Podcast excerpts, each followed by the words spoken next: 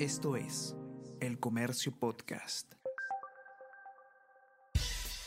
Buenos días, mi nombre es Soine Díaz, periodista del Comercio, y estas son las cinco noticias más importantes de hoy. Jueves 27 de julio.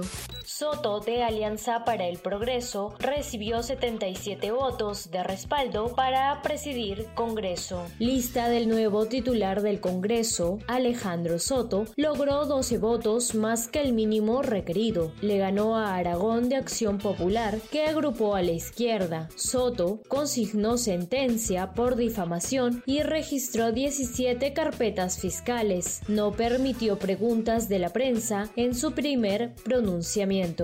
Juez levanta el secreto de las comunicaciones de Castillo, Chávez y Torres. Esta medida es tomada en el marco del proceso judicial que se le sigue por rebelión y conspiración. También alcanza a otras 10 personas implicadas en el golpe de Estado. Las conversaciones que serán escuchadas comprenderá el periodo del 1 al 8 de diciembre del 2022.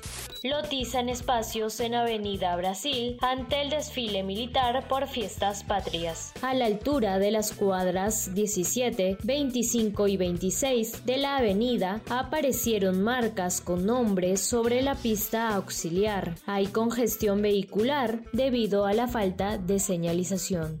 Entregan departamentos a los medallistas de Lima 2019. Los deportistas peruanos que ganaron medallas en los Juegos Panamericanos y Parapanamericanos Lima 2019 fueron premiados con un departamento en la Torre 5 de la Villa Panamericana, ubicada en el distrito de Villa El Salvador.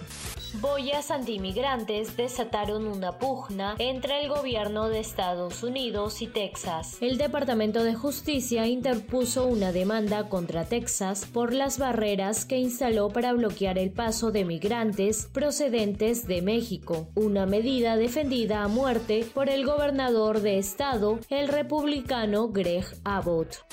Esto es El Comercio Podcast.